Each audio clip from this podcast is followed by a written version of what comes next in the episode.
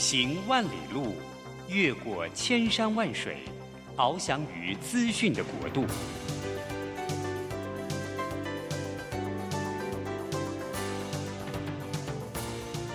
以全方位的视野，飞向更高更远的目标。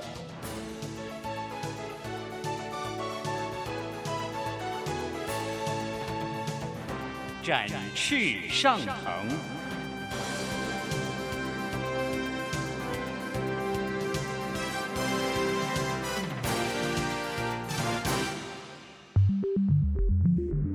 新冠疫情让世界变得不一样，工作职场、生活形态都在翻转变革，学习变成日常的必要必须。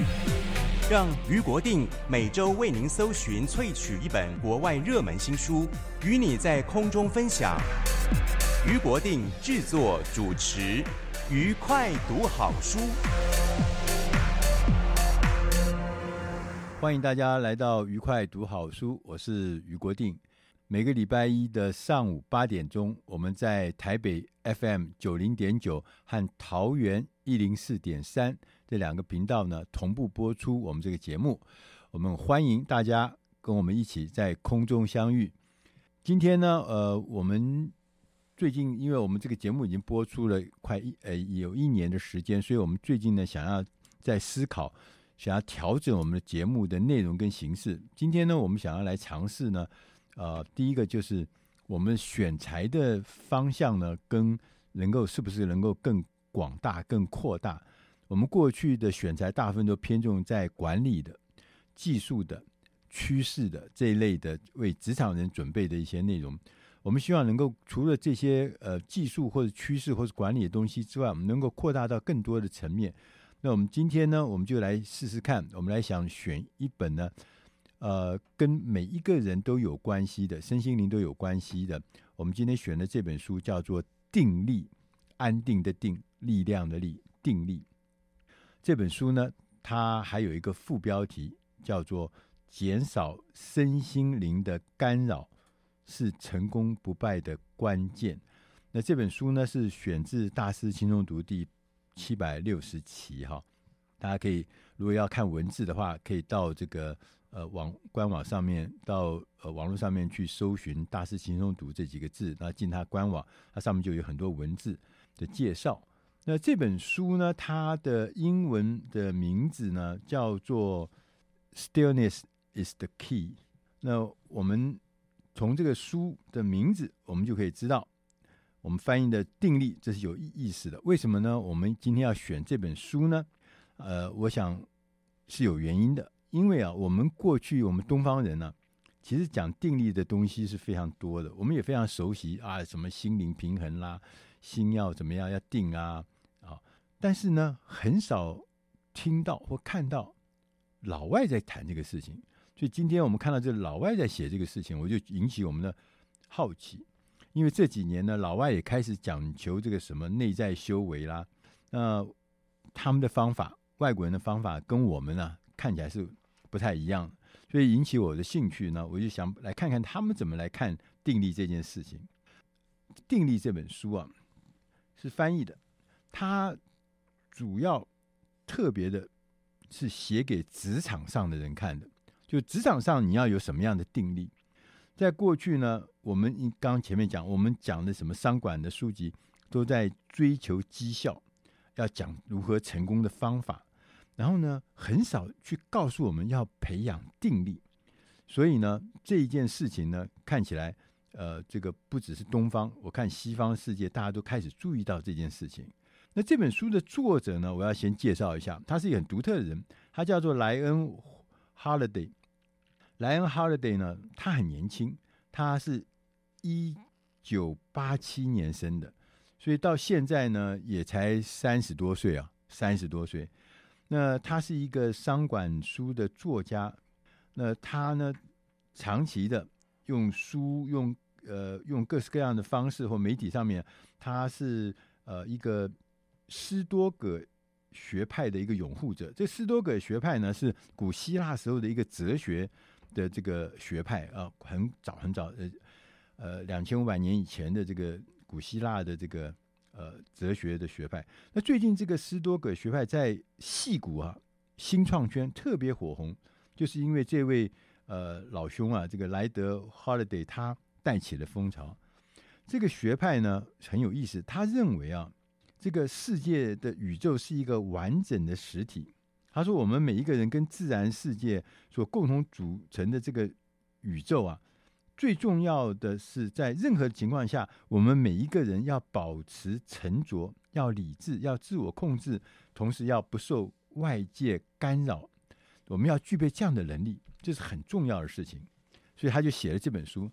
那呃，Holiday 呢，他除了呃今天的定力这本书以外，他事实上他还写过另外一本书，叫做二零一六年的时候他出的那本书叫做《回到自己的内心》。他说：“要先安顿好自己的心啊，才能够让自己的人生过得更好。”那他又出了这本定力以后呢，他要提醒我们，他说：“要安顿好自己的心呢，才能够把工作做好。”前面那本书是人生过得好，这本书是讲工作才做得好。那你可以想象，我们可以想象，定力真的那么重要吗？我看这本书的这个原来这个原书的时候呢。我就看到这一段的时候呢，我就在想说，对啊，定力这么重要吗？我没有定力，我我们即使我没有特别去注意我自己的定力，我就人生也都过过来了嘛，也都还不错。所以我就问自己，定力真的那么重要吗？我问了自己好几次，我也没办法得到答案。后来我就试了一个方法，大家也可以试试看，就是我拿了一张纸跟一支笔啊。我就在那张纸上面开始写。他说：“我写上我自己认为什么叫做有定力。你写十个形容词下来，什么叫做有定力？我就想啊想啊想，我就开始写，开始写了。最后呢，我写下来，什么叫有定力？就是成功的、圆满的、清澈剔透的、有纪律的、有素质的、稳定的。”有力量的，就是当有有定力的时候，我想到的事情就是这些这样的名词，这样的形容词。我接着呢，我写完了有定力之后呢，我就开始跟我自己讲说：那什么叫做没有定力？你可以写写看，你对没有定力的形容词是什么？在你脑海中会浮现什么玩意儿？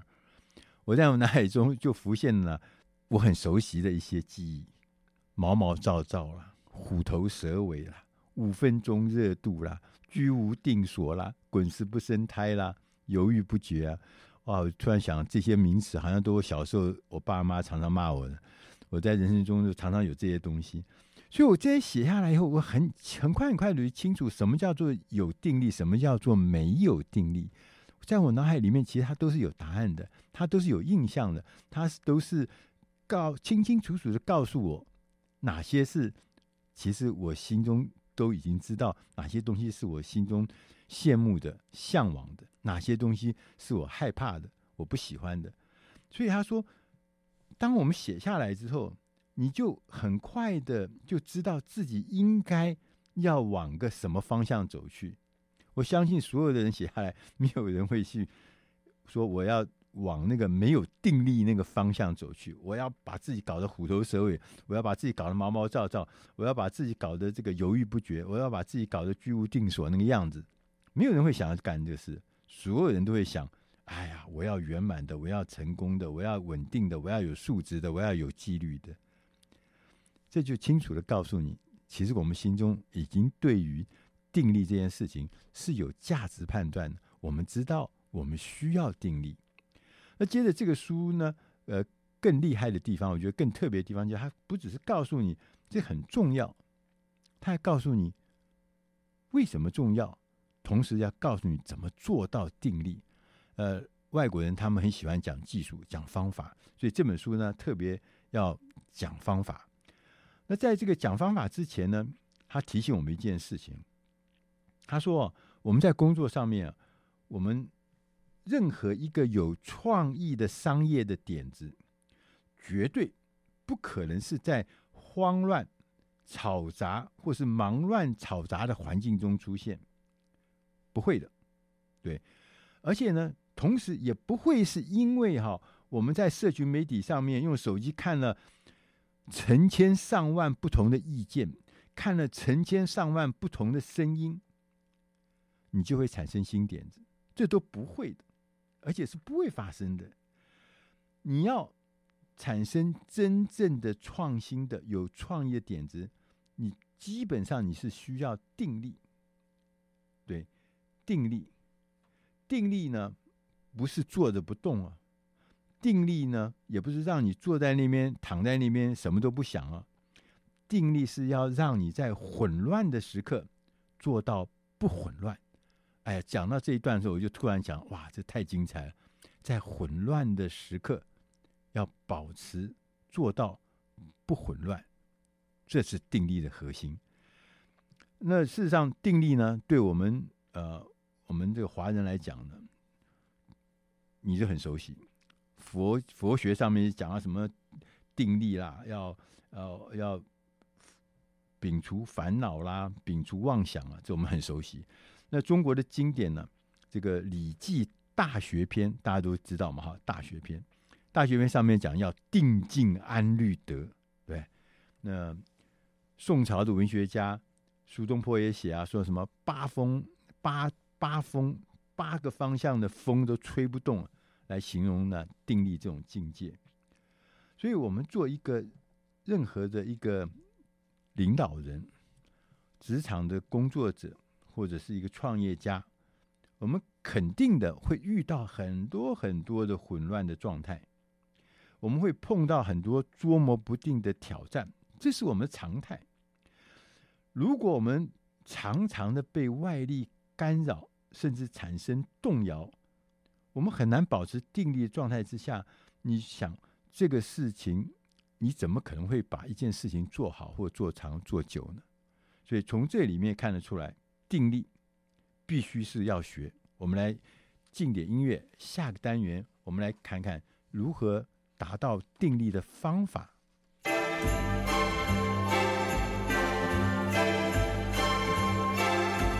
Happy holiday, Happy holiday. Happy holiday, Happy holiday. While the merry bells keep ringing, Happy holiday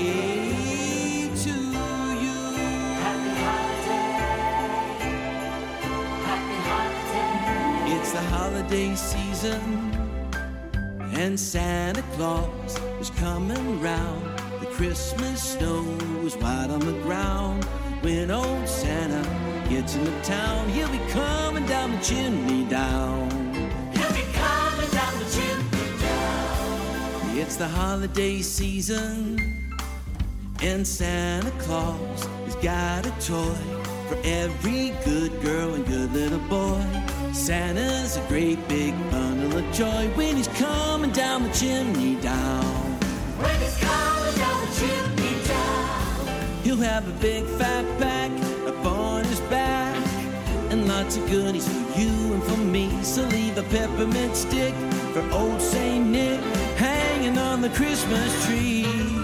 It's the holiday season, the holiday season. so whoop-de-doo and dickory-dock. Don't forget to hang up your sock, cause just exactly at 12 o'clock, he'll be coming down the chimney down. He'll be coming down the chimney down. He'll have a big fat pack upon his back. Yeah. And lots of goodies for you and for me. So leave a peppermint stick for old Saint Nick hanging on the Christmas tree. It's the holiday season, so hoop-de-doo and dickory-dock. And don't forget to hang up your sock. It's just exactly at 12 o'clock. He'll be coming down the chimney, coming down the chimney, coming down the chimney down.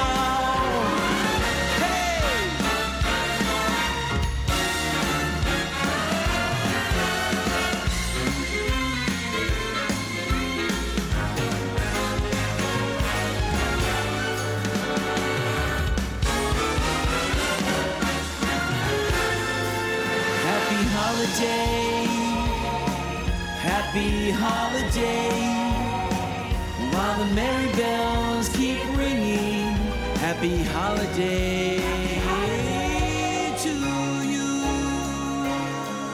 Happy holiday.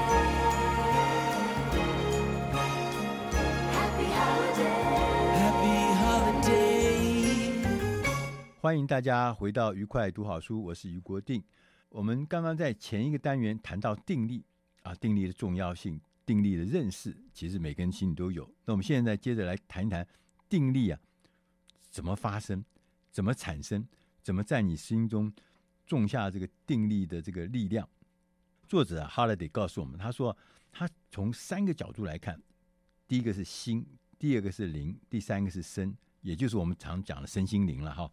那他说心啊这一块呢，他说有七个方法能够让我们静下来，我们能够让我们能够清楚的思考跟发挥智慧。他说这七个什么？这七个全部是白话文，因为我有时候看其他的这个呃古书啊或者什么经书哇，那个都是文言文，看也看不懂。呃，老外很简单，他讲的是白话文。他说啊，让自己能够心平气和，把心静下来呢，你才可以知道什么是真正重要的事情。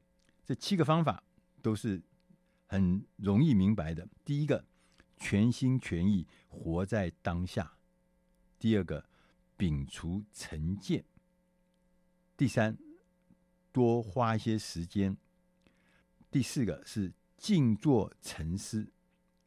第五个，拒绝干扰；第六个，寻求智慧；第七个是变得自信，但是千万不要变得自负。那在这七个里面，其实我们也都常常听到嘛，哈，我们也在各式各样场合都听到。那有些东西呢，你我刚念的这七个呢，你会有些感觉。我讲我自己的故事啊，听到这个里面呢，其中有一个叫做摒除成见跟。避免自负这两条，我特别有感觉。而为什么呢？我就讲一下我自己的成长历程了。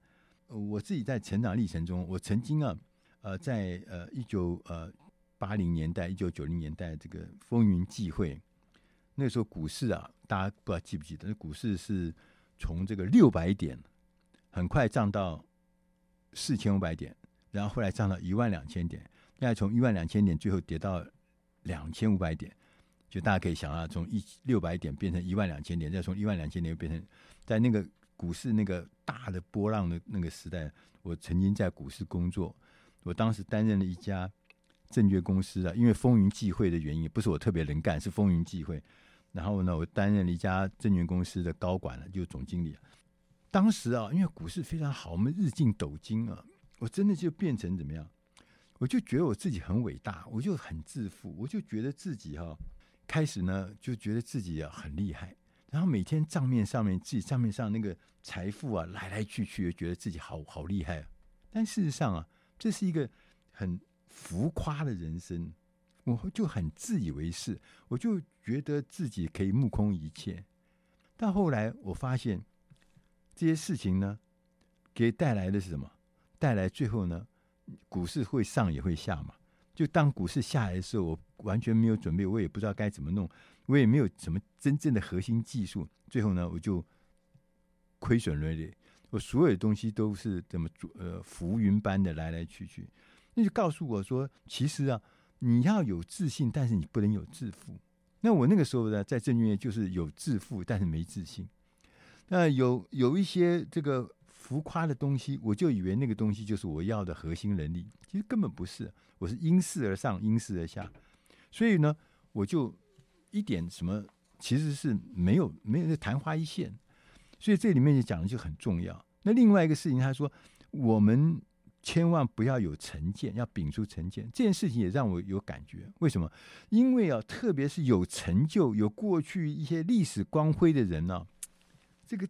成见这件事情特别容易在身上，就是我过去都这样做，过去都这样子行，我都这样子做，都得到了成就，得到了很很丰富的收获。所以现在呢，虽然外部环境变化，我还是觉得我应该就跟我的部署或跟我的同事讲说，你应该这样做，抱持这个过去的成见，这个成见最后呢变成天花板，变成瓶颈，变成毁灭我自己。的一个重要的一个刽子手，所以说消灭成见这件事情很难。为什么呢？因为我们过去成功嘛，所以呢很难很难。所以呢，我们就特别讲到说，他就说，苹果电脑的创办人史蒂夫·乔布斯他就说，他说要求之若渴，另外一边要虚心若愚，这个很虚心，而且把自己好像弄成一个很愚笨的人一样。这样子，你才能够面对外部快速进步的这个环境，你才能够保持继续能够创新，继续学习，继续能够变化，你才不会被颠覆。因为大家知道，这个时代最可怕的事情不是竞争，而是取代。从天外飞来的一些人、一些产业、一些公司、一些新创事业，它会取代你。根本不是竞争者，所以消灭你的不是竞争者，消灭你的是取代的人。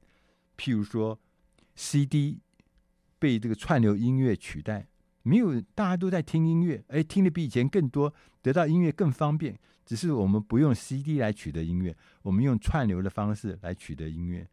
譬如说，柯达，我们拍照拍的比以前更多，分享照片啊，储存照片啊，呃，使用。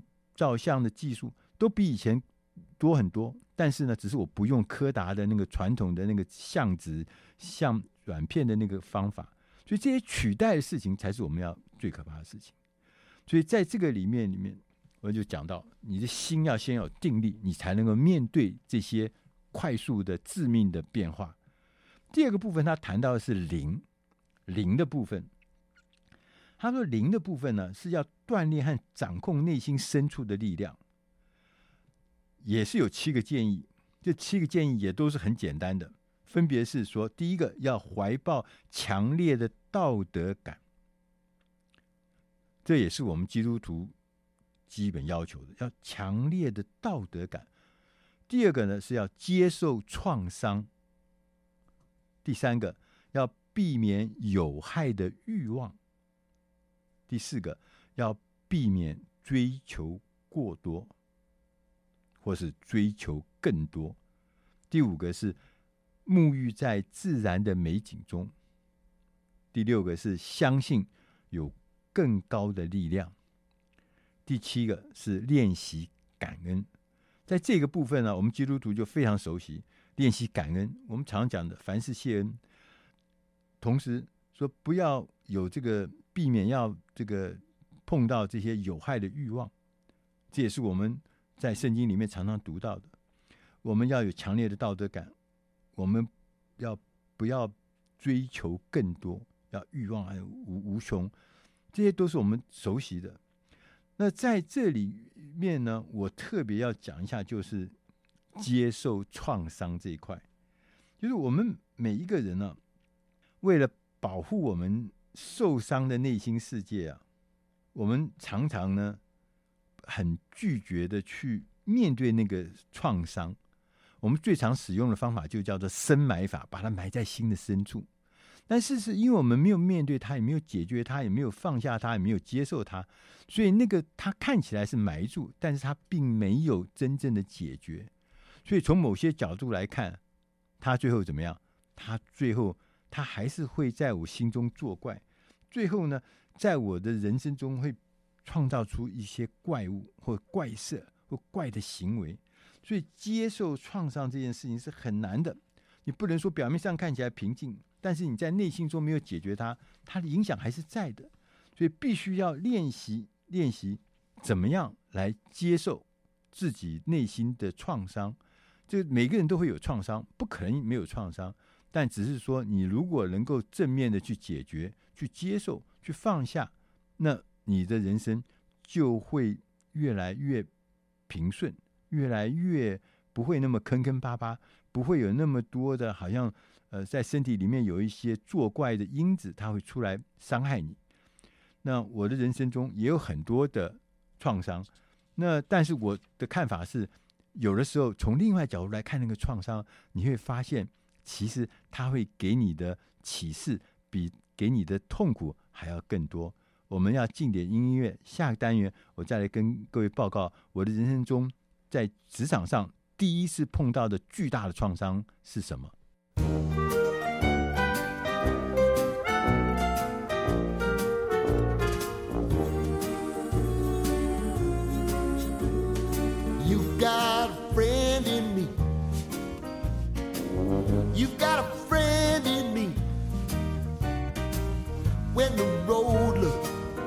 Rough ahead and you're miles and miles from your nice warm bed. You just remember what your old past said. Boy, you got a friend in me. Yeah, you got a friend in me.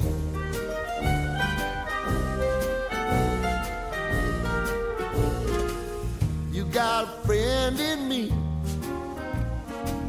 You got a got trouble, and I got them too. There isn't anything I wouldn't do for you. We stick together, see it through, cause you've got a friend in me. You got a friend in me. Now, Some other folks might be a little bit smarter than I am, big and stronger too. Maybe, but none of them will ever love you the way I do. It's me and you, boy. And as the years go by, our friendship will never die. You're gonna see it's our destiny. You got a friend in me. You got a friend in me. You got a friend in me.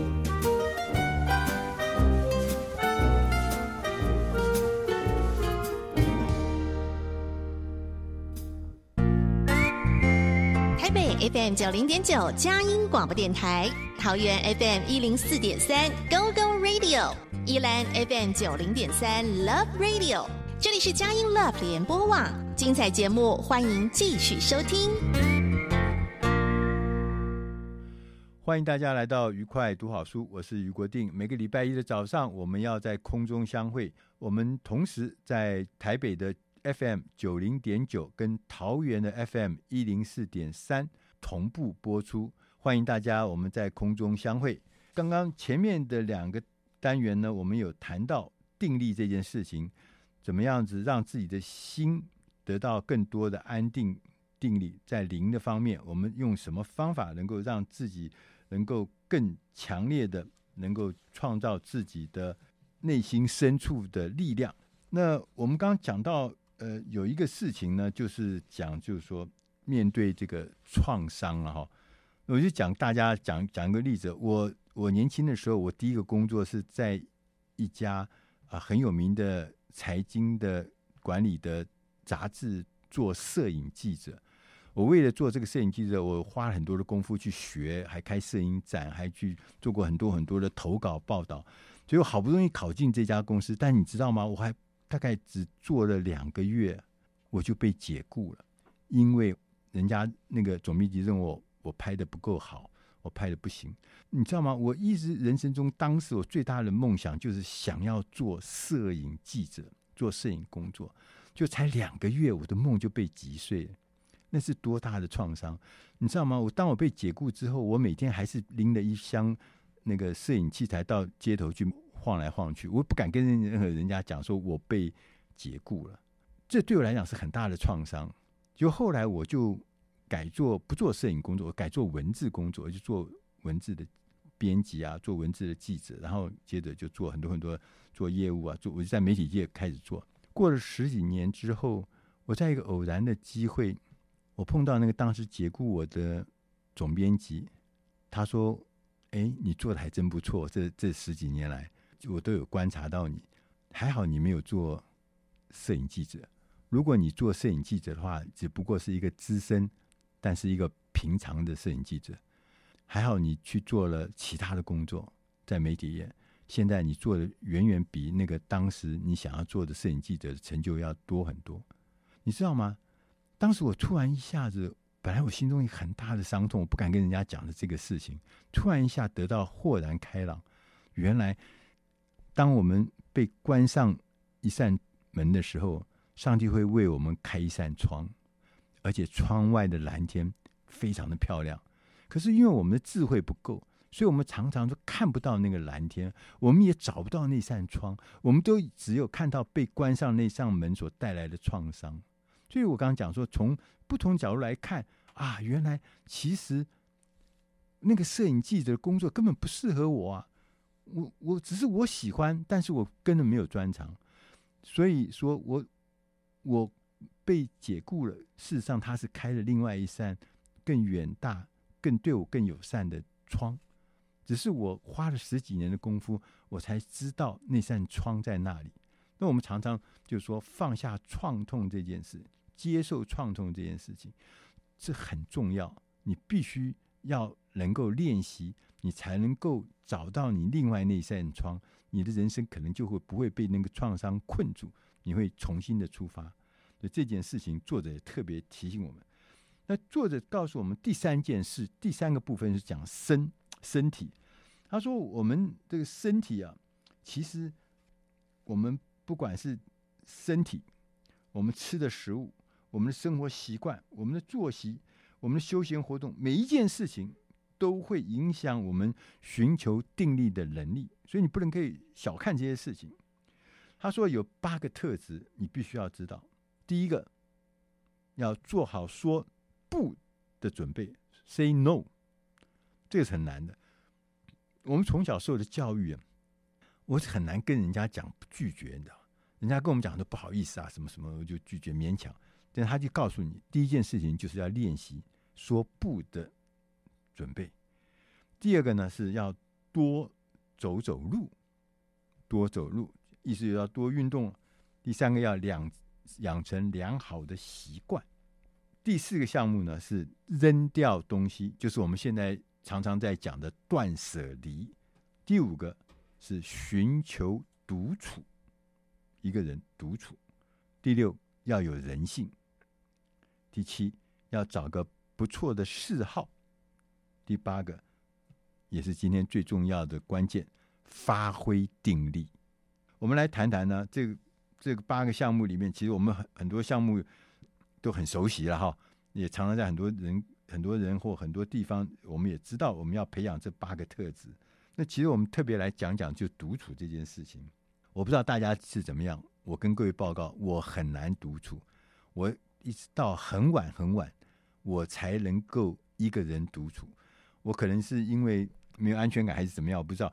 就是可能因为呃，怎么讲？就是说呃，我们在企业界工作嘛，哈，尤尤其你做到主管的时候，你会发现。你每天都有簇拥着很多人在你身边，有助理啊，有秘书啊，有同事啊，有各式各样的人。所以呢，那个独处的状态呢，其实是很少的。所以我长期我不能够一个人去吃饭，我不能一个人去看电影。我觉得这是人生中最凄凉的事情，就是一个人去吃饭。就当我讲给别人听的时候，别人笑死了，说：“哇塞，你这个、你这、你这家伙怎么这么土，这么笨？”但是。我到很晚的时候，我到接近退休的时候，我才尝试说：哇，原来独处这件事情是要刻意安排的，而且是要培养的。而且独处之后呢，我发觉其实是一个非常非常重要的时刻，它可以让所有的噪音都远离你，那个平静啊，可以让自己呢，可以。能面对自己，思考自己所面临的种种的，不管是决策啦，或者说是什么选择，我当独处的时候，我才能够静下心来，认真的来做这件事情。所以，独处这件事情非常非常重要，但是要学习，要培养。我也许你可能非常善于独处，那作者还告诉我们，你要刻意的安排这个独处的时间呢，你要刻意的安排独处的角落，要让自己能够独处。而且心平气和的在那个独处的地方来独处。最后呢，另外一个我觉得特别印象深刻，就是做好说不的准备，这也很重要。大家记得吗？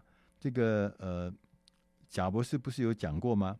贾博士说要向一千个好的点子说不，say no。当时我听到这句话的时候，我觉得哇塞，太伟大了！为什么？因为他就讲他说。我们要，我们只选择，只做出的选择只有一个嘛。你不可能只来了一两个这个这个建议或者创意，你就马上给他收进来。当你能够真的一百个、一千个你都说 no 之后，那留下来真的是淬炼最高最高的事情。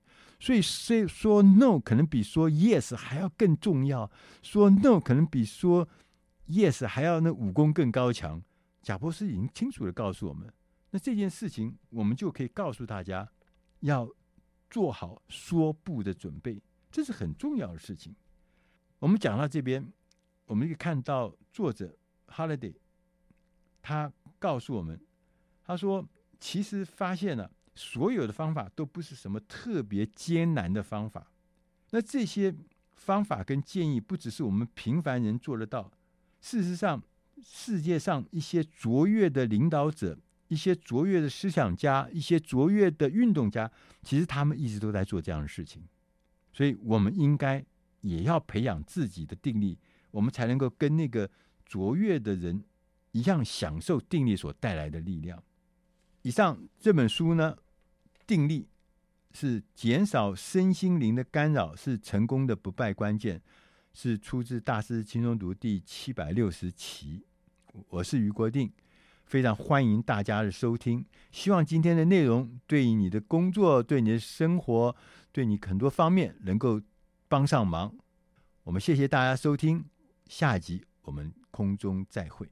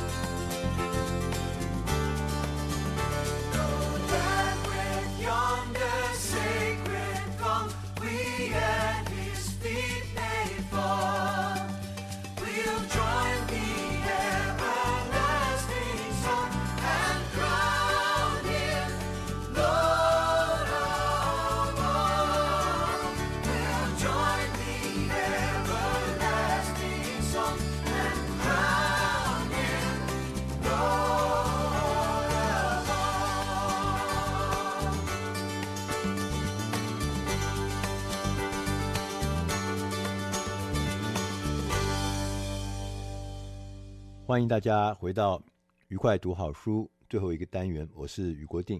今天我们选的这本书，呃，我觉得对我们的每一个人都很重要。它的英文名字，这本书的英文名字叫做《Super Mentors》。如果我们直接翻译成中文的话，叫做“超级导师”。Mentors 呢，在我们的认知里面，其实就是贵人。我相信大家可能在人生中，你常会听到，或者你自己可能有觉得，就是说我今天有这样子，是因为有贵人提拔。但是我们也听过另外一边，就是说，哎呦，这一生就是缺贵人。如果有贵人的话，今天真的会不一样。今天我们这本书的作者是美国乔治城大学商学院的老师艾利克·科斯特，跟 People Growth 的创办人。那这是这个平台是一个连接学生跟专业人士跟导师的一个网络平台。亚当·赛文先生，作者呢，啊、在开始的时候他就先告诉我们，他说什么是超级导师？过去啊，我们认为导师 mentor 就是跟我们有深厚的关系的，甚至呢一起工作了很久，十年、二十年的这些前辈。但是呢，今天呢，这本书还告诉我们，他说，超级导师呢，可能不是你传统想象中的那些样子。他认为，现代的导师提供的是机会，不是建议。光是这一点，我就觉得有醍醐灌顶的感觉，因为我们都认为导师嘛，就是指导我们的，告诉我们应该这样做，建议我们应该那样做的人。那这本书作者告诉我们，他不是，他最重要提供的是机会，而不是告诉你该怎么做。同时，从另外更深的角度来看呢、这些超级导师，他更关注的是附加价值，而不是他们跟你认识的时间有多长、有多久。所以呢，超级导师是可以真正帮助我们解决我们在工作中、在生活中的一些重要的问题。它可以给我们指导，让我们来解决特定的问题跟挑战。它也可能是为我们创造机会，让你跟其他你想要合作的人进行合作。还有可能利用他的人脉，让你能够接触到能够帮你解决问题的人。换句话说，真正需要的是有人可以帮你。帮我们打开那个机会的大门，要引荐我们那些让我们被那些重要的人看见。所以呢，我们要重新来想，在我们的生活中或在我们工作中，我们要设定一个目标，就是我们应该要拥有很多，不止一个，就是可能好几位不同的许多的导师。讲到这边，我们就要来问，谁是适当的人选，谁是做我导师很适当的人选？我们有的时候碰到困难或碰到挑战的时候，有时候会急病乱投医。事实上，不是每一个人都适合来帮你当导师。什么意思呢？他说啊，这个超级导师你在寻找的秘诀，不是从人开始，这是我们常犯的错误。我们要先找一个厉害的人，而是应该要从你面临的问题开始。我很喜欢大师轻松读啊！我工作了很久在这边，我觉得最最重要的事情就是他常常在关键的时刻会告诉我们一些我们过去做事或思考的方向的反转。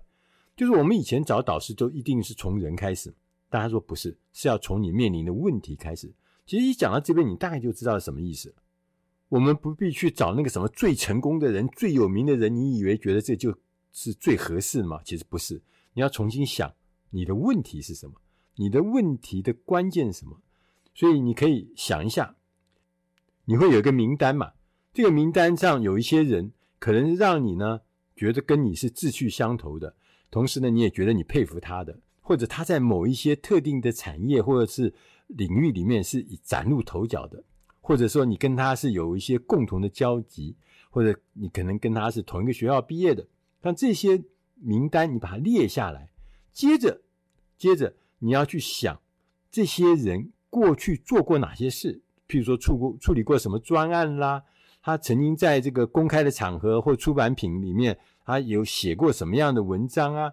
所以你要先了解啊，调查这个人的背后的专业是在哪个地方。那这些认知之后呢，你就知道谁是适合的人，同时你就可以开始呢。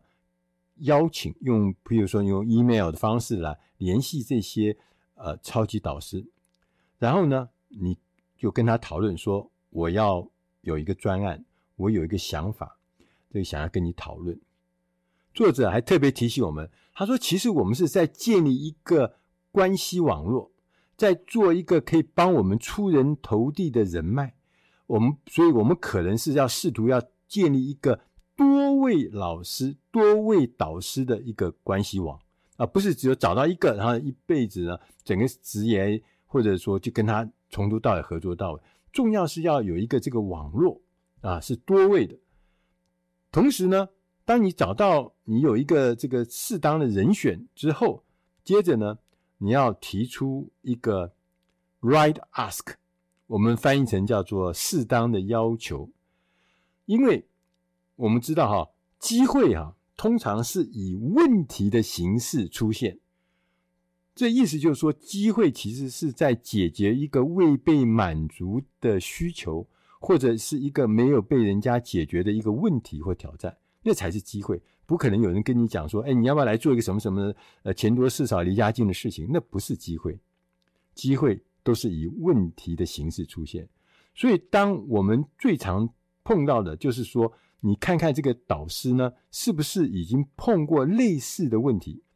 那他也解决了这个问题，所以呢，你要跟这些曾经解决过相同问题的人接触，这个人就或这些人就有可能会成为我们的超级导师。当然，也要切记，当你有了呃候选人的时候呢，他不是说那些过程就你打一电话去，他就说：“哎，好好好，我就来。”不是，有的时候你可能要征询了好多人，联系了好多的这位。导师的候选人可能有一位，他说：“OK，可以来聊一聊。”这个时候呢，我们必须要进入一个状态，叫做无痛帮忙。什么叫无痛帮忙？就是说他因为也很忙，你也困难很大，所以呢，你要怎么让那位贵人，让那位超级导师愿意来帮你忙？这个时候最好的方法呢，作者告诉我们，他说就是提议我们合作一个简单的专案。而且呢，这个专案也会为我们的导师呢，会带来明显的附加价值，就不是只有他一个人，呃，这个无止境的付出啊。其实，在做这个合作过程中，双方都会得利。他说，譬如说，我们可以提议说，哎，也许我们可以一起来撰写一系列的文章，我们甚至可以合作来撰写一本书，我们可以来举办一个音乐会，我们可以一起来开一门课。或者开一个研讨会，甚至我们一起来开发或设计一个新的产品，我们一起来制作这个 podcast 的节目或拍一个影音的一个呃短影片。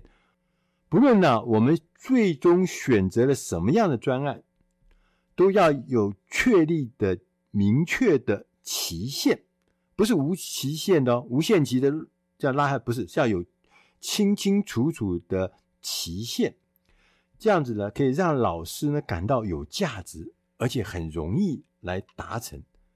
所以作者还讲说，在理想的状况之下，他这个整个这个彼此来往的过程呢，是先从一个微小的问题寻求建议或寻求指导，然后利用这个微小的机会，一起呢来共同合作，建立信任。当我们有了信任之后，自然可以扩大机会。一起进行更多的专案，建立起一个长期的关系。所以重要的是目标要高，要求要小。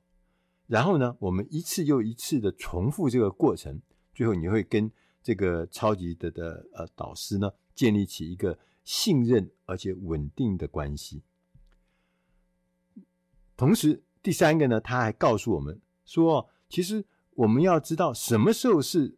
对的开始的时间叫 right start。作者告诉我们，当我们要学习跟我们的导师、跟我们的贵人发展一个师徒的关系，而且是稳定的师徒关系呢，有几件事你特别要注意。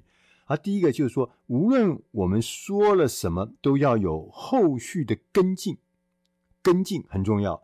然后快速的跟进，要建立一个回馈的机制，要回报成果做到什么程度。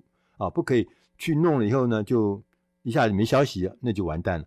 同时呢，我们在培养关系的时候呢，是继续不断的跟进，所以这是像一个循环一样，不断不断。但是我们看到的现实却是倒过来，因为大部分的人都没有积极的跟进，就常弄了一个项目回去以后呢，就断线，呃，很久都没有没没有讯息，这就是麻烦的事。所以，当我们快速的跟进，并且持续的这样子做的时候，我们自然就会看得出我们脱颖而出。当我们跟回头的时候，我们跟我们的导师说：“啊，谢谢老师给我们的建议，我们已经做了哪些哪些哪些事情。”其实这是就在提供一个证据啊，证明呢我们很重视老师导师们的时间跟注意力。很多时候。这样做就足以让这些老师呢，在未来有好的机会的时候，这些导师会第一个先想到你，这就很重要。所以贵人不是会凭空而来，是因为你有一些表现取得信任、取得信赖，他会第一个想到你。我们在销售学上不是有讲吗？百分之八十的销售是发展发生在第四次跟进之后，就是说你第一次跟人家讲，他不会不会成交的，要做了四次之后。大部分的这个生意都是在跟进四次之后才会成交，所以你跟老师也是一样，你不是要试了一两次你就放弃，你必须要不断的迈进、重复，最后你才可能想要达到你想要的成功。接着呢，什么时候呢？是我们最需要超级导师的时机？这个适当的 right time 是很重要。他就举了几个例子，他说，譬如说我们在学校。我们想要弄清楚我们自己想要做什么的时候，当我们找到第一份工作的时候，或者说我们争取到一个重要的机会的时候，这时候都是需要导师的时候。或者说，我们当第一次我们被任命成为一个执行长这种高阶的主管的时候，这时候是最需要这个 mentor 的时候。同样的哦，超级导师啊，他会想要帮助你，也有他们自己的动机。你要弄清楚哦，导师对什么有感兴趣？他们要从这种彼此的这种师徒的关系中啊，获得对他们有价值的东西。这些年长的导师们、资深的导师们，他们可能会把我们当做自己的年轻版本，他们希望帮助我们避免走上冤枉路。他们也可能。是我们在读书的时候，大学的教授。这个时候呢，我们面临最广泛选择的时候，因为那个时候我们还不知道我们要往何处去嘛。所以这个时候呢，应该是我们认识未来对你影响深远的人的好的时机。有的时候，我们因为一起工作而发展出的师徒关系，这也是往往能够让双方都受益。同时，他也讲说。有些超级导师啊，他可能是你公司的投资者。譬如说，我们看到那个戏骨，很多新创的公司，它的主要投资者都会积极的指导这些年轻的执行长该怎么做，而建立起一个更密切的关系。同时呢，有的时候呢，这个 mentor 这些呃导师呢，他是基于惺惺相惜的关系建立起的师徒。譬如像我们大家都知道的这个呃，Apple 的 Steve 贾博斯，他就曾经指导那个年轻的脸书的创办人马克·祖克伯，因为他们惺惺相惜。别忘了，学习如何担任别人的导师，也会帮助我们自己更了解如何培养与超级导师的关系。作者艾利克·科斯特特别提醒我们，他说。不要担心谁是你的导师，而是我们要把重点放在可以从任何导师身上获取机会的小行动。我们会因此啊而学会如何行动、如何参与跟如何表现。那些卓越不凡的导师，那些贵人呢、不是给你建议，他们是给你机会。这点大家要记得。以上的内容是出自《大师轻松读》第八百九十四期《超级导师》，我是余国定，谢谢大家收听，